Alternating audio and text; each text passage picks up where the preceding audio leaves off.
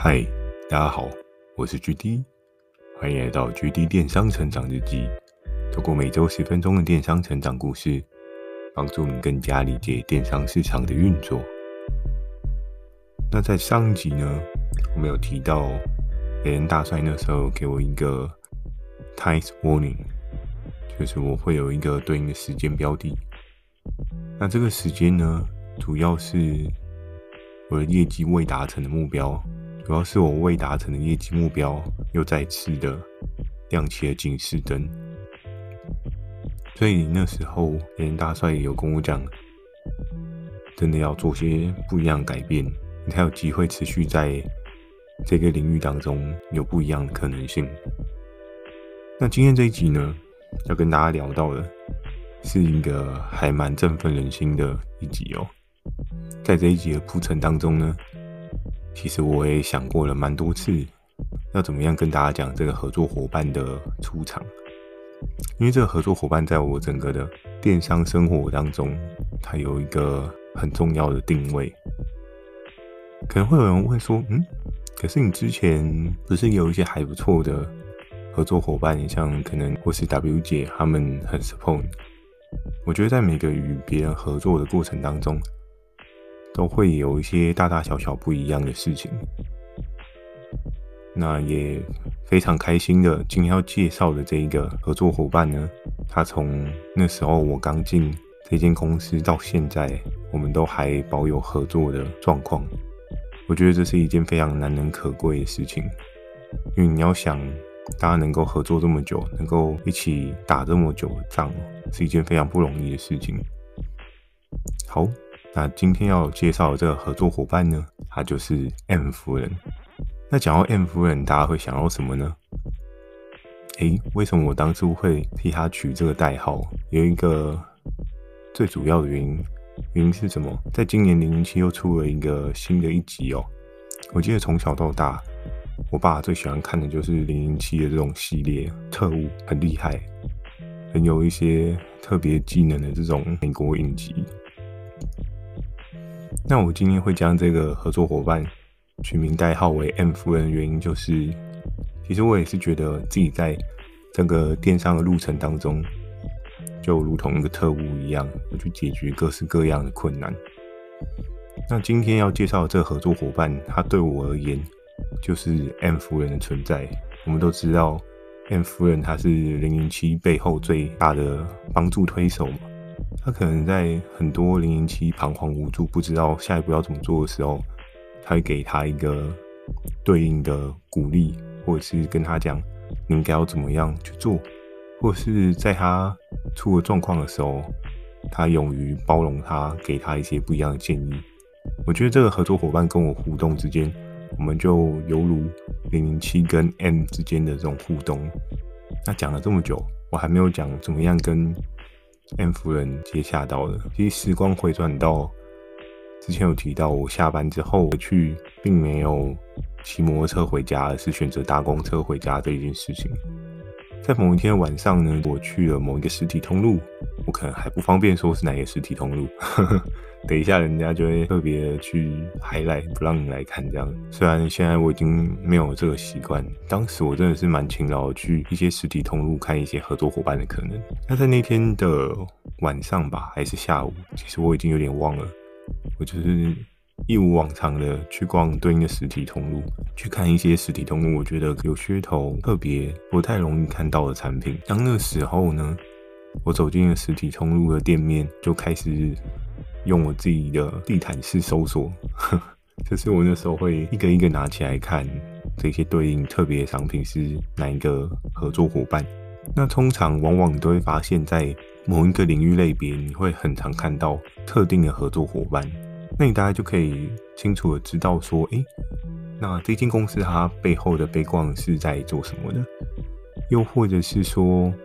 这个老板他主要想要从事或者他专精的领域在哪一个方向？我记得在那时候还蛮有趣的，因为其实我常常在上面都会看到一些特别的合作伙伴。那你也可以借此看出这合作伙伴他们的 leader，他整个策略操作。有的人他可能是比较散打的，就是什么东西都摸一点，你就像诶，刚刚在洗衣袋那边看到这个合作伙伴啊，现在在牙刷这边又看到这个合作伙伴，你就想，嗯，哇，他真的是什么都做，两个完全八竿子打不着的东西，他都有经营这样。那你也可以看到另外一种景象，就是，诶、比如说今天这一个合作伙伴他是做充电线的，你会发现只要在三 C 的类别，你都可以看到他的品相。那你就可以很清楚的了解到这间公司它大概是主轴是在三 C 类别的这些品项。那我记得在当时非常有印象一件事情是整个的经营操作，我觉得还蛮特别。在当时我观察的状况之下呢，我觉得每一个合作伙伴都是我未来的可能。所以在当时呢，我就用手机去记录下来对应的合作伙伴的一些相关资讯。那我们都知道嘛，商品标示法上面。都会显示最基础的，你一定会有公司电话、公司名称，会有负责人的姓名啊，但是你还会有地址嘛？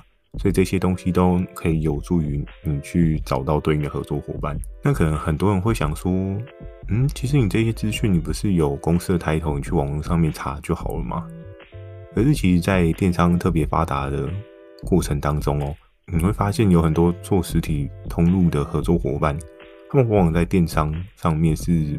没有特别去插旗的，在当时啊，现在可能就不太一定。可是你会发现，你今天在网络上面去搜一间公司的名称啊，多半都是什么公司企业网的资料，又或者是一些公司登记的资讯。那这些资讯呢，能够帮助你知道他是做什么吗？其实很困难。而且我记得有一些公司行号，他们会登记的那一些项目，其实还蛮杂，各式各样啊，什么水产鱼啊。茶叶啊，各式各样的，它全部都登记，所以其实就会变成是，你会很难辨识出这一间公司它到底在经营的东西是什么。那在当时呢，我运用实体通路的这一些探索的方法，就可以更进一步的知道，哦，原来他们有卖这个东西，哦，原来他们有进这样子的东西。所以在那时候的操作策略状况之下，可以帮我更快认识这间公司，同时我也大概可以知道。他们这个商品在市场上面的定价大概坐落于哪一个水位？讲的稍微有点偏哦。那我们再回到今天的主题，就是 M 夫人的本身。那在那一次的搜寻资料当中呢，M 夫人也被我列在我想要开发的合作伙伴清单里面。而在隔一天，我就打出了这通电话。那我记得在电话一接起来的时候，我觉得在每一通电话的开始，你都可以知道对方的想法跟对方的状况是什么。那我记得那时候。跟 M 夫人第一通电话，她其实是一个听起来还蛮精明干练的大姐。当时呢，她就跟我分享了一些她自己主要在经营的类别啊。比如说一些他当初操作品项啊，还有他在实体通路操作的一些方式，不免俗，他就会有询问我说：“哎、那你在哪边找到我？”然后其实我也很直接就跟他讲：“哦，我就是去逛某个卖场的时候，然后刚好看到你们，然后我就觉得，哎、或许大家可以合作一下，因为我觉得你们家的产品是蛮特别、蛮新奇的。”然后在当时呢，那通电话当中，我记得一开始我们要合作的时候，我跟 M 夫人。一通电话往往都是一个小时、一个半小时，甚至有比较长的，有到两个小时。因为 M 夫人她也蛮积极的，在分享他自己过往的人生经历，我觉得也是蛮有趣的。所以可以透过别人的人生经历分享，你看到不一样的世界观哦。对于当时的我来讲，尽管我在上一份公司有一些电商的基础，可能我也有跟一些合作伙伴有一些交流。又或者是 S 哥啊，或是 W 姐有给我一些相关的行业讯息，但是在当时燕夫人给的讯息呢，我觉得是更加的深刻，他会更深刻的去跟我讲说他在对应领域的一些操作状况，哪一些品相他是怎么样做，更包含的是他对于他产品的品质的在意，跟他整个包装完整性的追求，这些事情呢，都凸显出了他自己。对于做事的要求，在当时，其实我常常听他分享对应的那些内容，其实我觉得也是受益良多。对于当时我来讲，有蛮大的帮助。那在一开始呢，其实我们也并非是一通电话，M 夫人她就点头说：“哦，OK，好，那我们就来合作吧。”其实并非是如此，因为那时候 M 夫人她在实体的通路做的还蛮不错的。她跟实体门市的对接的窗口，他们有一个蛮深的交情，操作上面也没有任何的问题。那那时候呢，我在多通的电话当中，其实我就跟 M 夫人聊到说，毕竟大家都说线上的这些电商迟早会成为一个未来的趋势。其实我也不是卖一个梦给你，这是一个大家都能够知道的事情。从那时候线上购物的比率到现在来讲，真的你看到现在虚实整合的状况，尤其去年疫情，如果假设你真的是前一波踏进电商的经营伙伴，多半。在现在应该都能够有一个不错的水位，在于整个订单的大量成长，你也可以拥有一个跟工厂很好谈判的基础。这样子，那在当时呢，，PM 夫人她还是有一些犹豫啦，毕竟她在实体上面的比重也是有一定的份额，她可能也会担心说自己的人手是不是 cover 不过来。她那时候跟我分享到实体通路他们要求的一些包装啊、规格啊。甚至印刷打版啊，有时候还要让他们那边的窗口过高啊，种种种种很复杂的事情。那其实相对来讲，他可能就会开始评估，说自己手上是不是有充足的人力来支援线上这一块。加上线上在当时其实并非是一个比较好收益的渠道，因为很多人对于不确定性的事情，他们可能会有点担心，去接手了之后会不会踩地雷。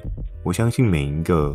在经营企业的公司里的，一定都会去好好的审视自己的下一步路该怎么走，因为这每一步路都攸关到你手上所养的那些员工，他们是不是能够稳定的在这间公司发展，会不会因为你的一个政策改变调整，你好不容易培育的这些人，他们就不干不做了，离开了，这些事情都很难说。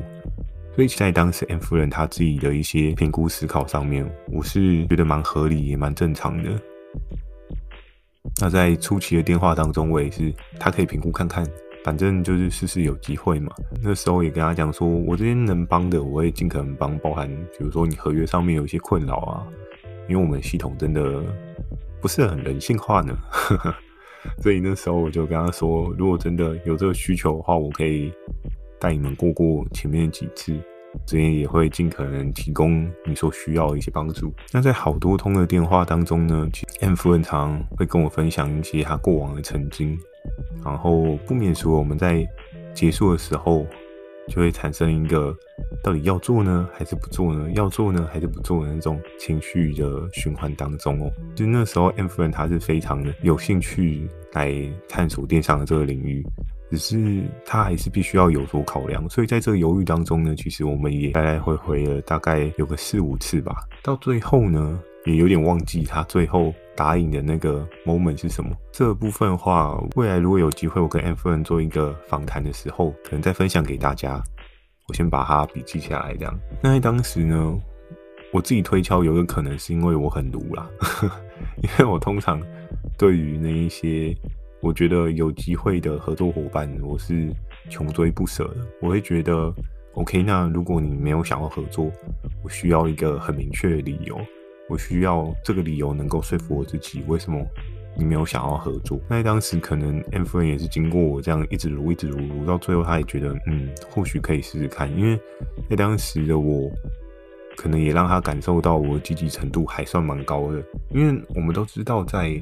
不管是电商的合作当中，或者是你今天是一个各领域的业务当中，其实积极程度这件事情非常的能够影响到你最后是不是能够成功哦。因为你的积极度如果够高的话，你的可能性就会比旁边的人多一些。而相对来说，你的积极性如果偏弱的话，你的机会就会变得比较渺茫一点。这件事情是很合理的，也蛮容易发生的。那那时候呢，打了很多通的电话，然后也跟 M 夫人聊了很多彼此的一些想法跟未来的一些方向。我非常有印象的是 M 夫人，她当时是跟我讲说，她想要建造起自己一个 branding。但我那时候我也蛮有趣的，就是我也没有灌她名堂，说，哎，可以啊，我们可以经营 branding 这件事情，我完全没有灌她名堂这一件事情。我反倒是很理性的跟她分析说，其实，在当时的整个电商的时代当中。每个人都是在做短线的操作，很少有人会去经营品牌，所以我不鼓励他做品牌这件事情。我觉得应该要从一些对应可以帮助公司快速成长的事情去着手。那在当时呢，因为其实他的门市操作就比较偏向是一个品牌的经营，他希望把自己的品牌发扬光大，然后把它做得越来越有声有色越好这样子。我们在整个未来的方向的规划当中，我们也构思了一个比较 balance 的方法，就是同时间他想要推的这些品牌商品，我也会让他上线有一些曝光的能见度。这是我们的左手策略。我们的右手策略是什么呢？右手策略就是我会积极疯狂的帮他找品相，然后让他的公司的收益能够达到一个他想要的水准。当然，更远的梦在当时是希望我在电商这边的操作可以超越他在实体的操作营业额，甚至是净利润的部分。那相信在这样的合作共识之下呢，其实大家合作就会更加愉快，因为你们有个共同目标嘛。就如同我之前讲的，电商平台的业务窗口要的是什么？就是业绩。合作伙伴那一端要的是什么？就是订单，就是利润。大家在一个共创双赢的局面之下，往往就能够有一个很好的突破重进。也是因为当时的这一些未来方向的定调，我们的默契一年比一年的好，一年比一年的更加不一样。而 M 夫人在整个的过程当中，其实她真的蛮挺我的。甚至到现在还是很听我，所以其实有时候在职场上面遇到不一样的人，都会有不一样的故事。跟 M 夫人的整个电商路程当中啊，真的有太多太多数不清的事情，有非常有趣的事情，也有让他感到非常有压力的事情。我记得在当时的电话当中，他都会觉得我是一个天马行空的人。我想到了。他常常都会跟我说，通常 GD 给的这一个商品目标，就是 GD 想要做出来的商品啊，都不是正常人能够做到的。我就跟他讲说，嗯，对啊，不是正常人能够做到的，因为如果正常人都能够做到的话，就没有我们价值。那就是做到正常人都做不到的东西，你才能够有价值嘛。你才能够打造出属于自己的钻石嘛？也就研究成，有时候他接到我的电话，他也会有点压力。我要开个什么功课，让他去帮我研究，也蛮好的。是我们在每次的尝试里面，不敢说投石中石啊，但是在当时的状况下，几乎投十中八这件事情是没有问题的。所以也是大家就有一个比较良好的默契，可以更努力去冲出一些对应。我们双方都想要的绩效跟成绩，这样。今天简单的介绍 M 夫人到这边，嗯，想一想，我觉得我好像介绍的还不够厉害，没有关系，后面我会再慢慢跟大家分享 M 夫人这一个部分，因为她在我的合作伙伴清单里面算是一个王牌般的角色，也必须得说。我的这一个团队当中，如果没有他，真的也还蛮难打仗。每次的打仗过程当中，他都帮助我不少，他都给了我非常有力的帮助。也希望在未来的电商时代当中，他们也都能够持续的保持自己的优势强度。我是还蛮期许他们越长越大，毕竟大合作了这么长一段时间，也希望他们能够越来越好。好，那今天跟大家分享呢，就到这边。如果喜欢今天的内容，也请帮我点个五颗星。有想要询问的电商相关问题呢，也非常欢迎大家寄信到描述栏的 mail，或是可以在留言板留言给我。Firstory 最近又推出新的语音留言功能，这个功能还蛮棒的哦。假设你今天懒得打字的话，讲几句话给我也是一个很棒的选择哦。期待大家可以给我更多不同的建议，我会在 Facebook 跟 IG 不定期的分享一些电商小知识给大家。记得锁定每周二晚上十点的 GD 电商成长日记。祝大家有美梦，大家晚安。